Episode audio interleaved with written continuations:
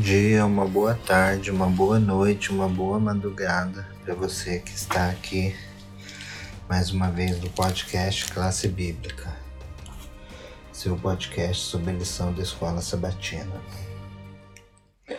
Estamos na lição 10 já, estamos caminhando para o final e eu queria ler um texto com você. A lição 10 vai falar sobre o servo sofredor vai falar sobre o Messias enquanto o servo sofredor. Nós vamos entender quem é esse servo dos capítulos 50 ao 53, mas nós vamos falar brevemente sobre isso. Eu queria ler é, Isaías 52, o 13 ao 53, 12. Umas partes assim. Eis que o servo procederá com prudência e será exaltado e elevado. Certamente ele tomou sobre si as nossas enfermidades e as nossas dores levou sobre si. Nós o, o reputávamos por aflito, ferido de Deus e oprimido, mas ele foi transpassado pelas nossas transgressões e moído pelas nossas iniquidades. O castigo que nos traz a paz estava sobre ele pelas suas pisaduras fomos sarados. Todos nós andávamos desgarrados como ovelha, cada um se desviava pelo caminho, mas o Senhor fez cair sobre ele a iniquidade de todos nós. É interessante isso. Por isso lhe darei muitos como sua parte, e com os poderosos repartirá ele o despojo, enquanto derramou sua alma na morte com os transgressores, contudo levou para si o pecado de muitos e pelos transgressores intercedeu. Aqui já mostra um princípio importante do Messias, do Messiah. Ele morre numa morte substitutiva, ele morre por causa dos outros. Ele morre por causa dos outros seres humanos, por causa dos seres humanos, no lugar de outro.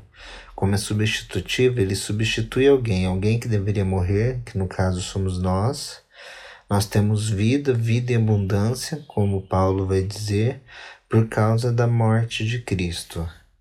Então, o contexto da profecia de Isaías acerca da morte do servo sofredor nos traz a lembrança seu outro contexto acerca do nascimento do Messias, filho de Davi. Ambas as palavras proféticas são dadas tendo como um background, um pano de fundo, um encontro entre o profeta Isaías e um rei judeu.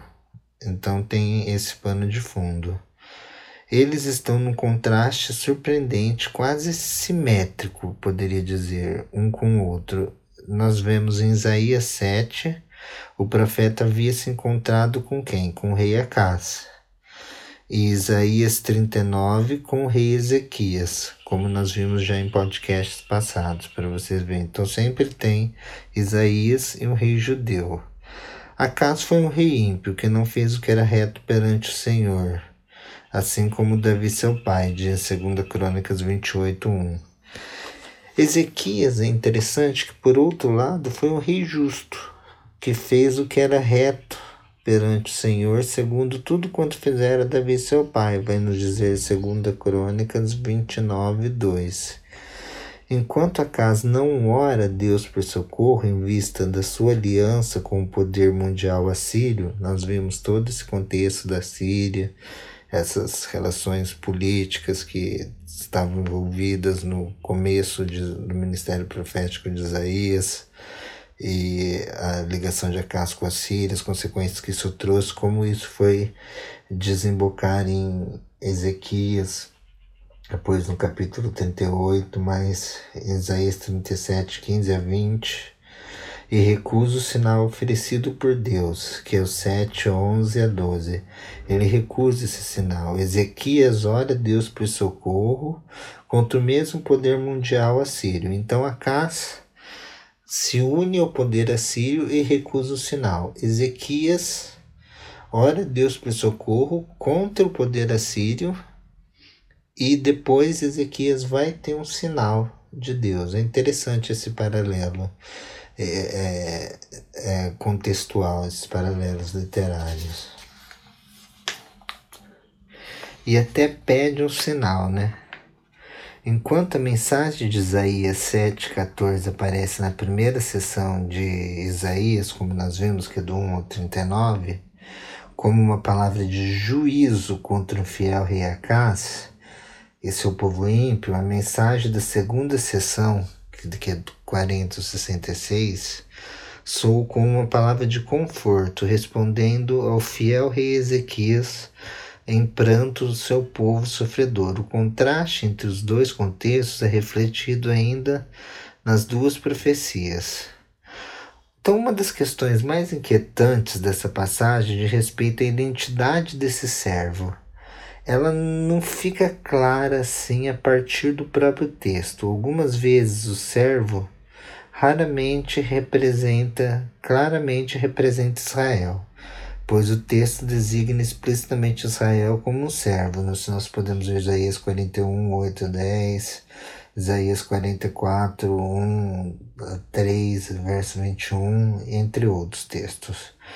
Contudo, às vezes, o servo é um indivíduo claramente distinto de Israel. Nós falamos isso no podcast da lição 9. Ele é distinto de Israel, e nunca é mencionado explicitamente. A discussão da identificação dessa figura enigmática, portanto, continua desde o primeiro século, conforme pode-se ver nas perguntas do Etíope, Atos 8 a 34, nós vemos que já no primeiro século no, da Era Comum, quando Cristo veio, o Etíope quer saber a identidade desse servo. Então não estava totalmente claro quem que era esse. Até que Filipe vai e fala para o etíope que Isaías 53 se refere a Jesus Cristo, o Messias, o Messias. Até os comentários de hoje que ainda diferem desse tema. É... Vamos continuar. A questão mais importante que divide os intérpretes, então, é se o servo é um indivíduo ou uma entidade corporativa. Então, essa é uma questão que vai permear todo o texto. Se esse servo ele é um indivíduo ou uma questão corporativa, se ele representa Israel, o Israel enquanto nação. Os intérpretes tradicionais judeus, por exemplo, eles veem um servo como um símbolo de Israel. Então, se você pegar um judeu, a exegese judaica, ela vai colocar esse servo como um símbolo de Israel e não como uma pessoa. Mas existe evidências, alguns também enxergam uh, uma figura histórica do passado, por exemplo. O próprio Isaías, tem um, uns que falam que é Jeremias, ou um líder como Zorobabel, Sírio, Dario, cujo sofrimento é interpretado como um símbolo prefigurando a pessoa e o ministério de Jesus ou apontando para o sofrimento do povo judeu.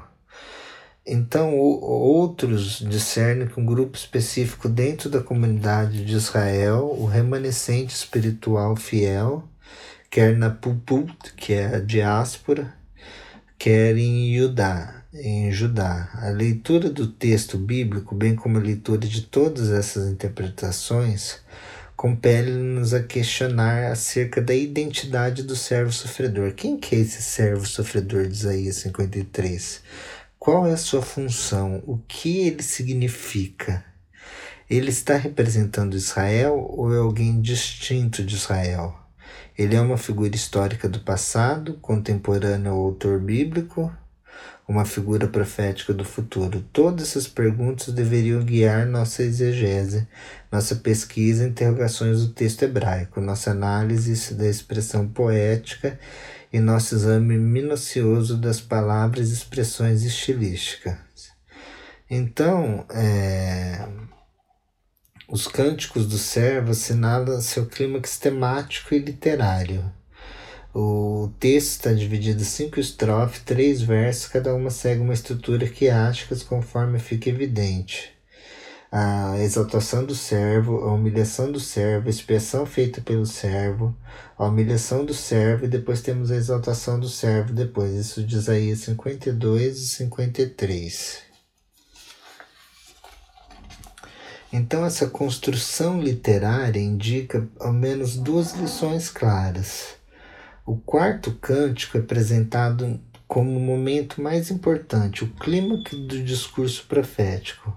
A expiação feita pelo servo, a ideia de que ele foi ferido por causa das nossas transgressões, é situada no ápice do quiasmo. Quiasmo é um paralelismo invertido. A, A, B, A, B, C, ABC, vamos colocar assim, e, e o C sendo centro, B, linha, e a linha. Então você tem uma ideia expressa em A, que é expressa em A linha, uma ideia expressa em B, que é expressa em B linha, e o centro, que é o C. Isso constitui um quiasmo, que é uma forma de paralelismo. E, e a ideia central do cântico é a sinopse capsular ao redor sobre a qual sobre cuja base o cântico será composto. E é interessante essa parte porque elas nos diz várias coisas, que nem o Messias, o servo sofredor. Isaías 52 e 53 ressaltam várias etapas, um dos melhores retratos do Messias. Primeiro, esses capítulos apresentam o Messias, eles vão apresentar o Messias como rei. Depois, eles vão apresentar o Messias como ungido, ungido que é descrito como Salvador e Redentor. Então, primeiro é visto como um rei, depois é visto como o Salvador e Redentor, Isaías 52, 9 a 15. E finalmente, em Isaías 53, ele é visto como o sofredor. E, então, nós vamos começar pela última etapa, porque parece que o autor coloca a ênfase em ordem inversa. O pensamento hebraico, geralmente, ele é, ele é colocado assim em ordem inversa. Se nós pegarmos, por exemplo, Daniel 7, 8, 9. Daniel 7, nós temos o juízo investigativo no céu e, e a declaração contra o, o o chifre pequeno declarado culpado, os servos do Altíssimo reino com, com o Filho do Homem e o Ancião de Dias. No capítulo 8, nós temos a purificação do santuário. E no capítulo 9, nós temos as 70 semanas que tem a morte do Messias. Então, o livro de Daniel começa do 7, do 8 e do 9. Só que na ordem cronológica dos eventos, para que cada uma ocorresse numa lógica causal, você precisaria primeiro ter o quê? O 9, que é a morte do Messias. O Messias vem, ele morre, aí ele adentra o santuário, ele adentrando o santuário, o que, que acontece? Ele pode purificar o santuário, tem Yom Kippur. Aí tem a purificação escatológica, que, que nós queremos começou em 1844, mas isso não vem em questão, isso é, vamos falar do texto só. Então ele, ele faz expiação do santuário, como está no 8. Então é invertido o pensamento hebraico. E a partir do momento dele fazer expiação do santuário, ele faz o juízo, que é o, no capítulo 7. Então seria como se os acontecimentos, os acontecimentos de Daniel ocorreram na ordem inversa. Eles não aconteceram o 7, o 8 e o 9, eles aconteceram o 9, o 8 e o 7. Mas por que, que Daniel colocou dessa forma?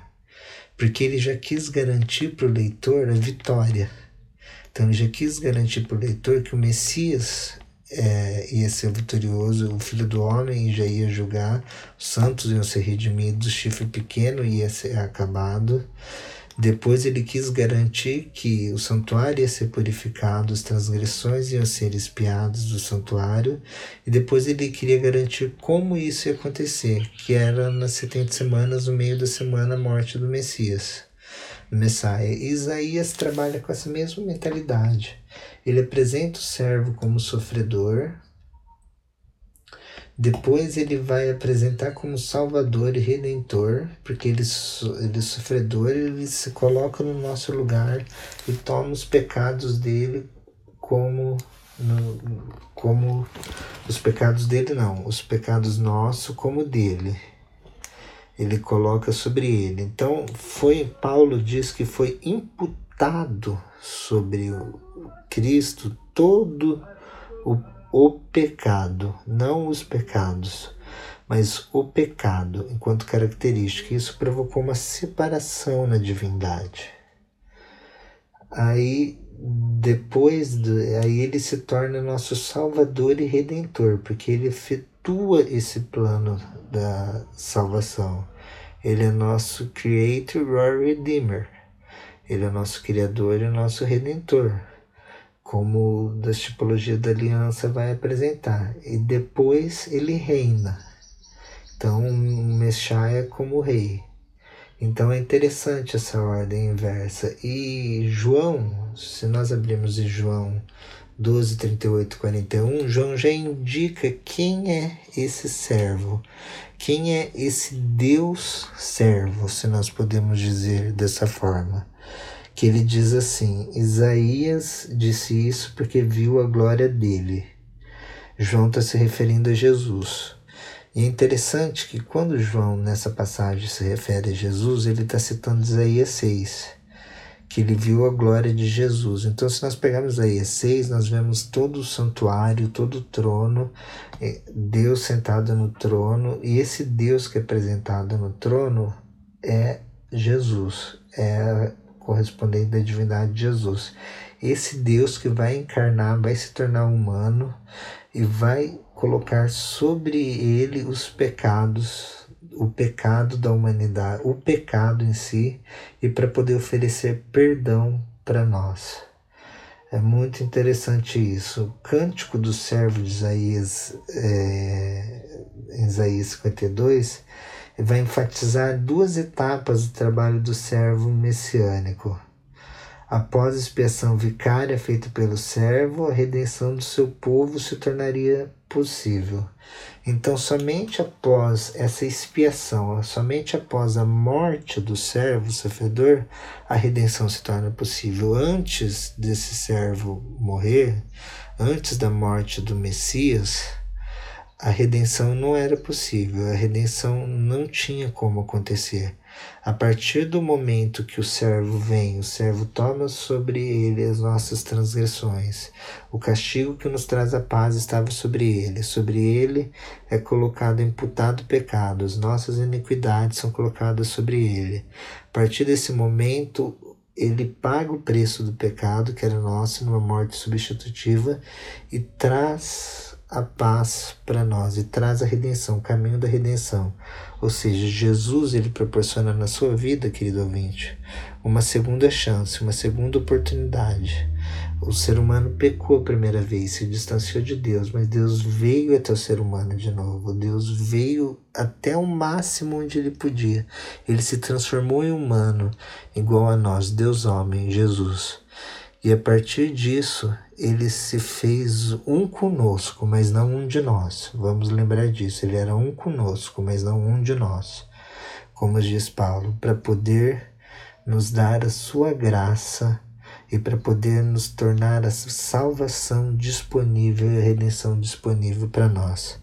Que essa seja a nossa reflexão da lição dessa semana que Deus não apenas redimiu o seu povo da opressão, do, da aflição, da escravidão das nações estrangeiras, especialmente Babilônia, e os traz de volta da sua terra natal, Jerusalém. Ele também envia Jesus Cristo, o Messias, como servo sofredor para morrer na cruz e redimir da escravidão do pecado seu povo e todos os seres humanos que o recebe, receberem. Um dia ele levará seus redimidos ao lar, então reinará para sempre. Que é como Isaías vai terminar. Nós, vamos, nós estamos vendo que Isaías está caminhando para isso. Isaías apresenta a primeira parte juízos, a segunda parte o Messias, e vamos dizer assim, entre aspas, a terceira parte, Isaías nos guia para a terra restaurada, para essa nossa terra restaurada, onde nós vamos habitar com Deus aqui na terra para sempre, em paz, em honra e em glória. Que essa seja a mensagem que alenta o nosso coração, que nós possamos acreditar nesse Messias, nesse sacrifício que esse Messias fez por nós. E que você, ouvinte, possa levar essa mensagem para as outras pessoas. Primeiro internaliza com você e depois você vive essa mensagem, como eu também devo fazer isso, porque a essência do Evangelho consiste nisso, não em palavras bonitas, mas em viver o significado do Evangelho, como o próprio Cristo fez. O próprio Cristo não falou só que podia salvar, ele veio aqui, pagou o preço, sofreu, ele agiu. A ação é muito importante. Então, na ação, nós conhecemos o caráter das pessoas. Na ação, nós conhecemos o caráter de Deus. Pela ação nós vemos que Deus é amor. Pela ação que Ele fez por nós pecadores, nós vemos que Deus é amor. Então, pelas nossas ações, as pessoas vão ver se nós estamos do lado de Deus ou do lado de do inimigo de Deus. Então, que nós possamos estar sempre juntos de Deus e buscando o máximo estando em Deus. É uma luta difícil, diária e constante, mas que nós possamos sempre nos agarrarmos a esse Messias que veio por nós, que tomou sobre si as nossas transgressões e a parte mais bonita, o castigo que nos traz a paz estava sobre ele. Então, ele tomou o que hoje nós temos paz é por causa do castigo que foi amputado sobre ele. Que essa é a mensagem da lição dessa semana. Um abraço e até a semana que vem.